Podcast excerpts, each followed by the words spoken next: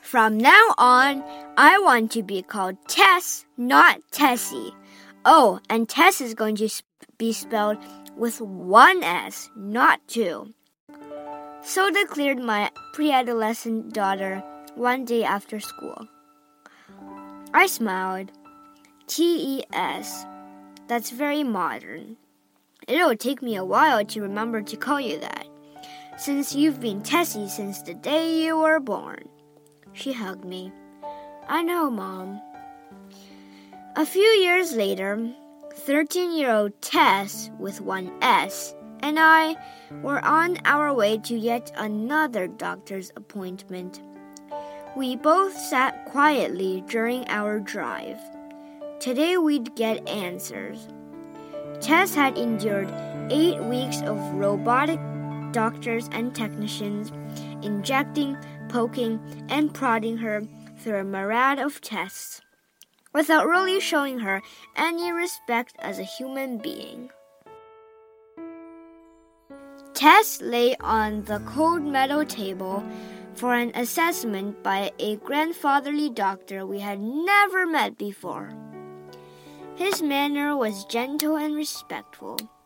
She chatted quietly with him as he examined her abdomen and inner thigh one more time.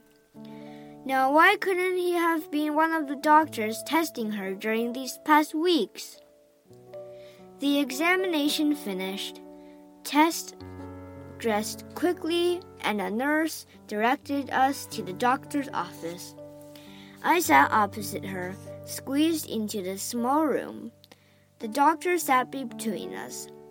The tiny room shrank as if the walls pushed inward.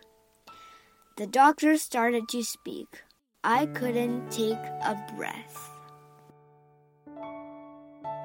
You'll need to find a special oncologist. Teresa has lymphoblastic non-Hodgkin's lymphoma. When he said it, my eyes locked with Tes.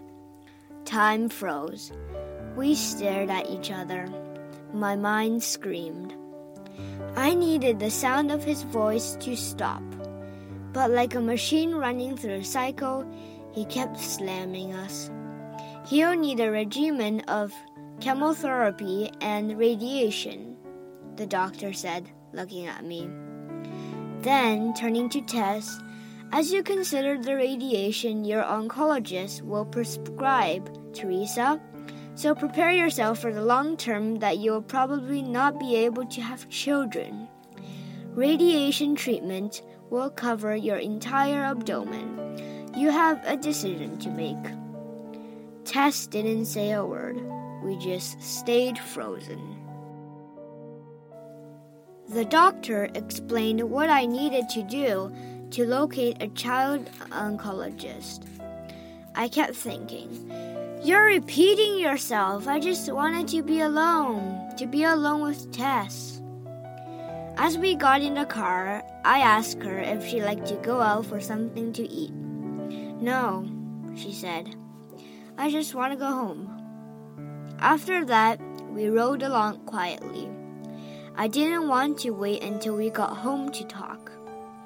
I quickly found a shady place to park slamming the brakes and stopping abruptly. Okay, sweetie, I can't imagine what you're feeling.